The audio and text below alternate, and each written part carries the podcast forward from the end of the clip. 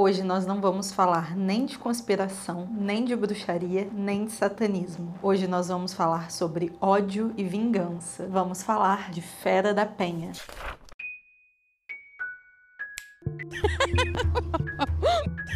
Olá, excêntricos! Eu sou a Ana e sejam bem-vindos a mais uma sessão do clube. Antes de começar, eu queria dar um recadinho. Você sabia que se você puder e quiser contribuir financeiramente com o clube, além do Seja Membro, você pode? Porque agora o clube está muito chique e tem até uma chave de Pix própria que você vai encontrar aqui na descrição desse vídeo. Então, se às vezes você não quiser se fidelizar ali no seu cartão de crédito todo mês, mas mesmo assim, às vezes quiser fazer uma contribuição única para o clube, agora é possível através do Pix. Mas o importante mesmo é que você esteja aqui coladinho com a gente, assistindo os nossos vídeos, comentando, deixando seu like, compartilhando com um amigo. E por que é importante você ficar bem coladinho aqui com a gente? Porque a Mia e eu estamos preparando uma grande surpresa de outubro para vocês. Tá vendo esse cenário que nós estamos aqui? Ele é um aquecimento para algo muito legal que tá por vir. Deixa aqui nos comentários se você tem alguma ideia de que surpresa é essa e bora pro caso de hoje. Não é incomum encontrar diferentes versões para a história de Ney Neide Maria Lopes, A Fera da Penha. E a que eu vou contar hoje é a que consta no livro Crimes que Abalaram o Brasil, que leva em consideração os escritos no Diário da Neide. Em 1959, a Neide tinha 21 anos, era solteira e possuía um bom cargo na empresa que trabalhava, o que já era bem surpreendente para 1959. Ela morava com os pais, era bastante quieta e reclusa, gostava muito de ler e era uma grande fã de romances policiais. Ela não era considerada uma mulher bonita para sua época época, e é por isso que ela cresceu ouvindo que ela jamais se casaria. A Neide nunca teve contato com outras crianças, a não ser com a irmã mais nova, e digamos que ela pulou a fase da infância talvez cedo demais. A Neide começou a fumar ainda muito novinha, e pela quantidade que ela fumava, que era muito, é provável que ela sofresse de um quadro forte de ansiedade. A sua rotina basicamente era pegar o trem, ler durante o trajeto, ir para o trabalho, voltar no trem lendo de novo, chegar em casa, dormir dormia assim sucessivamente, um dia após o outro, sem muitas emoções. Ela tinha saído recentemente de um relacionamento que era bastante conturbado e, se a gente for analisar hoje, até abusivo. E mesmo as pessoas dizendo que ela jamais se casaria, a Neide era uma menina nascida nos anos 30. Ela tinha sido criada para isso. E apesar dela ser uma pessoa muito à frente do seu tempo, ela nutria sim desejos de se casar e constituir uma família, assim como a sociedade dizia que era o certo. Então a Neide estava ali, ó, na pista, só aguardando esperando seu príncipe encantado chegar, até que um belo dia um moço bastante galante se aproximou dela no trem, demonstrando interesse pela sua leitura. Esse homem era Antônio Couto Araújo. E aí eles começaram a conversar muito ali no trem, foram até a última estação e papo vai, papo vem, eles combinaram de se encontrar no outro dia para darem um passeio e poderem se conhecer ainda melhor. Até aí tudo bem, né? Porém, o Antônio esqueceu de contar um detalhe muito importante para Neide, que ele era casado. No segundo dia a Neide já estava bastante apaixonada pelo Antônio. Então ele deu o endereço da suposta pensão onde ele morava. Eles começaram a dar umas beijocas, uns amassos. E o Antônio começou então a dar aquela forçadinha de barra para eles avançarem o sinal. A Neide resistiu por um tempo, porque afinal de contas ela era virgem. E naquela época, no subúrbio ainda por cima, ter relações sexuais antes do casamento era uma coisa muito mal vista. Mas ela estava ali muito entregue, muito apaixonada, achando que tinha encontrado o amor da vida dela e acaba cedendo sucedendo. Aproximadamente dois meses depois que eles tinham se conhecido, que estavam apaixonados, fazendo um sexozinho gostoso ali todos os dias, um senhor se aproxima da Neide no trem e na época, até hoje, na verdade, isso é comum, né? A gente sempre esbarra com as mesmas pessoas no trem, no ônibus, dependendo do horário. Então esse senhor sacou o que estava acontecendo e ele se aproximou da Neide um dia que ela estava sozinha e falou para ela que não era uma boa ideia isso não, porque o Antônio era casado, tinha duas filhas e ele não era bobisca. A Neide na hora não leva muito a sério, mas ela começa a ficar cabreira. Então ela começa a dar uma stalkeada ali na vida do Antônio. Mesmo bastante empenhada ali na stalkeada,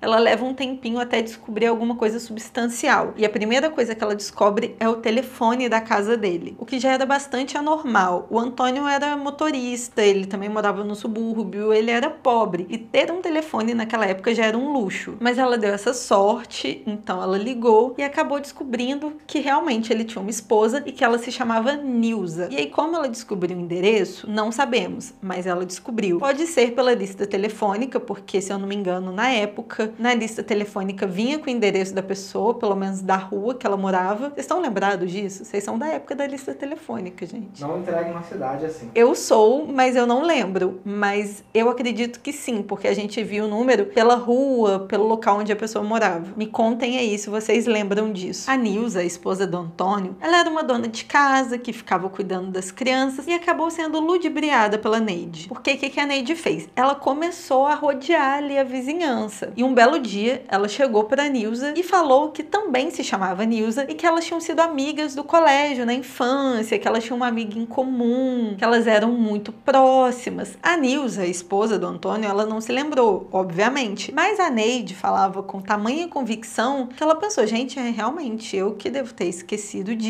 e vou aqui fazer a fina, né? Vou fingir que tô lembrando. E foi assim, ó, que a Neide passou a Nilza no papo. Por quê? Porque aos poucos a Nilza foi deixando a Neide entrar. Elas construíram uma amizade e a Neide começou a frequentar a casa da família nos horários que o Antônio não estava. E aí, essa parte eu fico um pouco em dúvida, tá? De como a Neide fez isso, porque ela também tinha um emprego. E eu não sei necessariamente que horas ela ia, mas parece que era tarde. Só que à tarde ela deveria estar no trabalho. Então fica confuso. Mas como Antônio era motorista de ônibus, pode ser que ele tinha alguma escala personalizada. Não sabemos. Para Neide, era como se ela tivesse saído da vida monótona dela e estivesse vivendo num romance policial que ela lia todos os dias. Aquilo era uma situação muito excitante para ela. Era perigoso, sabe? Então ela vai descobrindo mais sobre a família, sobre a rotina, sobre as coisas que eram importantes para o Antônio. Zanilza conta para ela que a paixão da vida dele é a filhinha mais velha de 4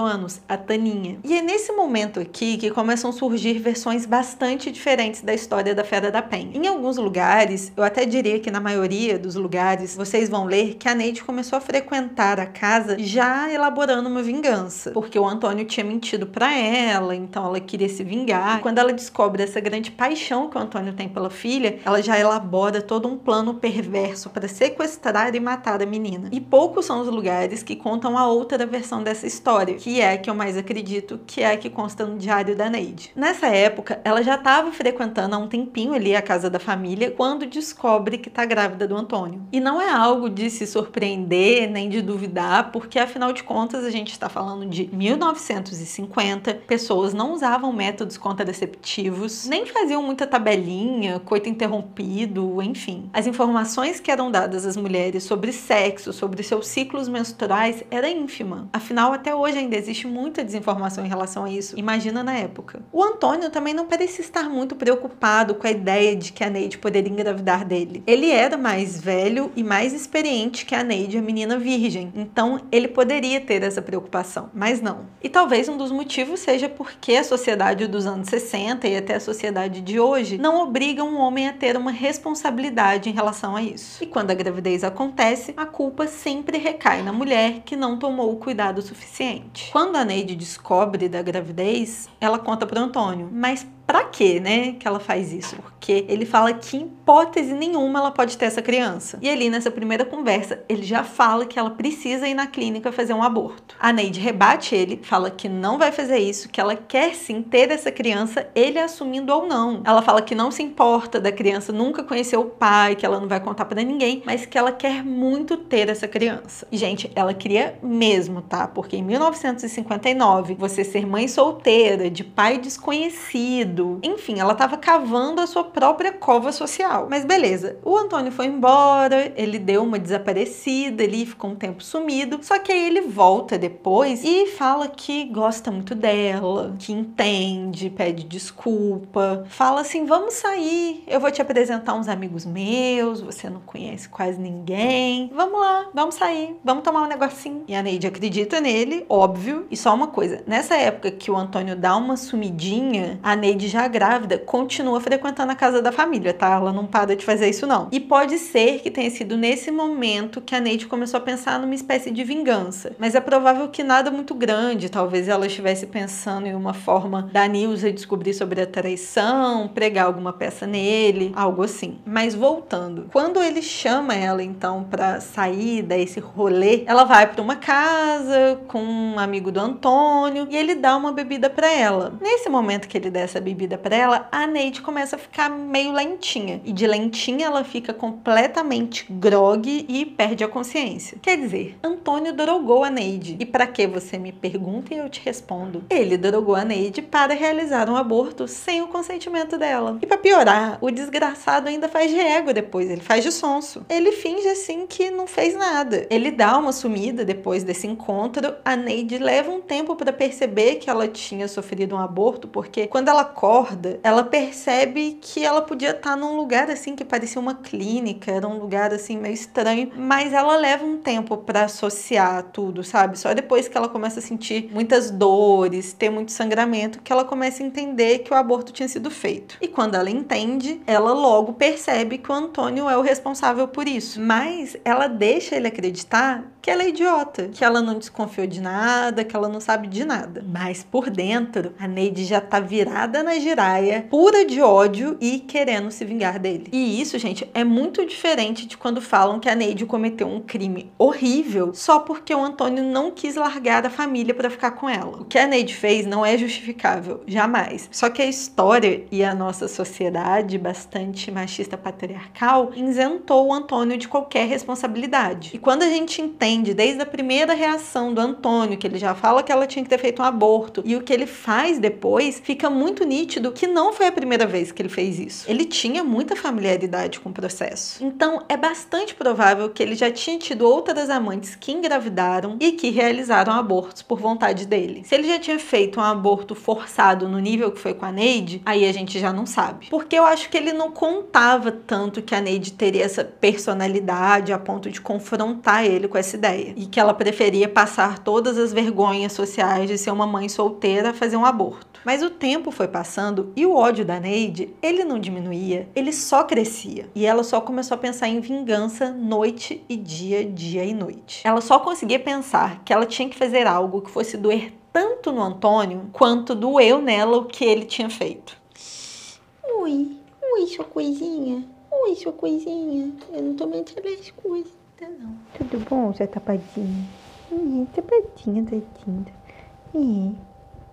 Hum, um homem Eu sou muito linda. A Neide então compra uma arma calibre 32 e começa a fazer visitas frequentes na casa de uma amiga que morava na Penha, em frente a um matadouro. E ela começa a fazer essas visitas justamente para sondar a rotina ali do lugar. Até que um belo dia Neide pensou: é hoje o dia da minha vingança. Ela então liga para a escola que a Tani estudava e se passa pela mãe, a Nilza. Ela fala que tá com uma gripe muito forte, que não vai conseguir buscar a menina e que vai pedir para uma uma amiga ir no lugar dela. Só que essa amiga tinha horário e é por isso que ela teria que pegar a Taninha um pouco mais cedo. O pessoal da escola fala assim: não, tá suave, tá de boa. Quando a Neide chega lá, a Taninha reconhece ela, abraça, vai no colo. Então a diretora da escola pensou: não, tá, ela realmente conhece, é uma amiga da família e mochilinha nas costas, tchau e benção. Só que poucos minutos depois, uns 20 minutos depois que a Neide pegou a Taninha na escola, a Nilza chega para levar o lanche da Taninha e ela descobre que alguém tinha levado a filha dela. E a partir desse momento, gente, tudo acontece muito rápido. A Nilza e a diretora da escola já vão para a delegacia prestar queixa. E pouco tempo depois, o Rio de Janeiro já estava em peso com as orelhinhas grudadas no rádio para acompanhar o caso. Na época era bastante comum que jornalistas investigativos ficassem dentro das delegacias para já saberem tudo ali em primeira mão o que, que acontecia. E o Saulo Gomes, que era apresentador de rádio, inclusive, era esse cara ali da 24ª DP do Rio de Janeiro. E ele começou a falar em tempo real sobre o caso para os seus ouvintes. A Neide pegou a Taninha e levou ela para casa dessa amiga que morava em frente ao matadouro na Penha. Essa amiga não estava entendendo muito bem o que estava acontecendo, ela estava ali achando a situação um pouco estranha, principalmente quando a Neide começou a cortar o cabelo da menina. E achou ainda mais estranho quando a Neide pegou umas mechas e guardou na bolsa, mas ela jamais imaginaria a proporção que isso ia tomar. Quando está começando a anoitecer, a Neide sai com a criança da casa e vai em direção ao matadouro. Esse matadouro era um lugar bem grande, que tinha muitos funcionários, e é possível que a Neide tenha achado que naquele momento o lugar já fosse estar mais vazio, porque essa é uma explicação plausível para ela não ter ido pro matadouro direto com a menina. Mas chegando lá, tinha chovido, tava tudo meio lamacento. A Taninha escorrega, se machuca feio, começa a chorar desesperadamente. E é nesse momento que a Neide tira a arma da bolsa e dá um disparo na cabeça da Taninha. Muito rapidamente, a Neide já pega o álcool e joga em cima de todo o corpinho da menina. Ela coloca fogo no corpo e foge. Quando a fumaça começa a subir, chama a atenção dos funcionários do matadouro, porque ainda tinha gente lá, o que a Neide não sabia, provavelmente. E eles vão correndo ver o que está acontecendo. E chegando lá, eles veem o corpo e já ligam para a polícia imediatamente. O Antônio,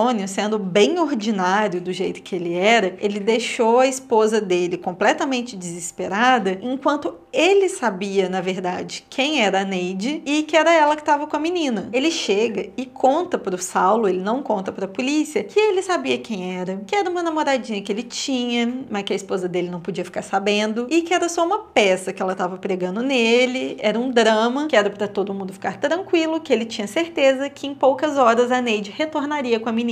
Mas o que ele não sabia é que naquele momento que ele estava fazendo essas revelações para o Saulo, o corpo da Taninha já tinha sido encontrado pelos funcionários do matadouro e que a polícia tinha sido acionada. A única coisa que restava à polícia naquele momento era ir para a porta da casa da Neide e ficar batendo ponto lá na esperança que ela retornasse para casa. Quando ela chega, ela já se depara ali com aquela situação, polícia na porta. Ela já sabia que dar merda, né? Então ela é levada para a delegacia onde ela começa a negar tudo. Ela fala que não sabe de nada, que não fez nada e nada, nada, nada. Os policiais, para dar um tratamento de choque nela, pegam e levam ela na penha até a cena do crime e mostram o corpo da Taninha para ela. Só que ela se nega a olhar, ela não olha e fala: "Se vocês me tirarem daqui, eu conto tudo". Só que voltando para a delegacia, ela voltou a negar e não fui eu, não fui eu, não sei de nada. Até que o segundo tratamento de choque começou a ser feito. A polícia deixou a Neide sem água, sem comida e principalmente sem cigarro. O tempo foi passando, o nervosismo e a ansiedade da Neide só iam aumentando. O Saulo, o jornalista, percebendo que a Neide já estava nesse grau de ansiedade, ele pergunta para a polícia se ele podia ir tentar conversar com a Neide, na esperança de que ela pudesse confessar algo para ele. E quando ele começa a questionar ela, ela explode e acaba falando no programa de rádio ao vivo que só não tinha matado toda a família porque ela não tinha tido tempo. Nessa hora, os moradores da região já estavam amontoados na porta da delegacia, prontos para linchar a Neide. Por conta do tumulto, a polícia teve que transferir ela e tiveram que usar uma segunda viatura falsa para despistar a multidão enquanto a polícia saía com a Neide por outro lugar. Essa viatura, que as pessoas achavam que a Neide estava, foi completamente destruída por cerca de 300 pessoas. A Neide foi presa, obviamente, e em outubro de 1963, a Fera da Penha, como ficou conhecida, foi condenada a 33 anos de prisão, tendo cumprido 15 anos de sentença. Em 1975, a Neide foi liberada por bom comportamento e voltou a morar com os pais até a morte deles. Mesmo em liberdade, a Neide sempre viveu reclusa, saindo raramente de casa. Ela nunca se casou ou teve filhos e sempre teve total noção da gravidade do seu ato. Inclusive, ela não queria ter saído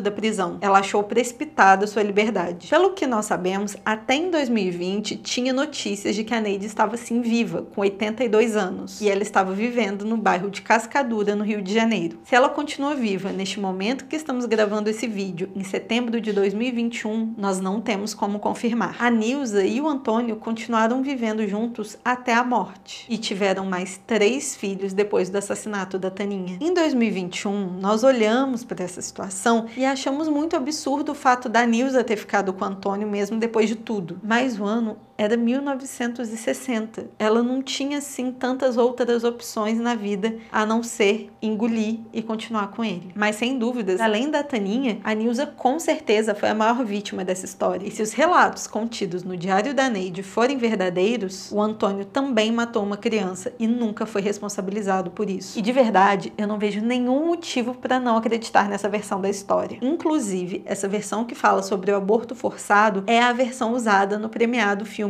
O Lobo Atrás da Porta de 2013, dirigido pelo Fernando Coimbra. Apesar de constar nos créditos finais do filme que a obra é uma ficção e que qualquer semelhança com acontecimentos reais é mera coincidência, fica muito nítido que a história da Rosa, interpretada pela Leandra Leal, é a história da Fera da Penha, obviamente com algumas adaptações. Deixa aqui nos comentários se você já assistiu O Lobo Atrás da Porta, se você sabia que ele era inspirado num caso real e se você acha a história real ainda mais surreal que a ficção ou não. E se você, Cêntrico, ainda não assistiu O Lobo Atrás da Porta, dá essa moral, dá essa chance aí pro cinema nacional. O Lobo Atrás da Porta está na lista dos 100 melhores filmes nacionais já feitos. Ele é perfeito? Não, mas vale muito a pena. Isso eu te garanto. Tchau!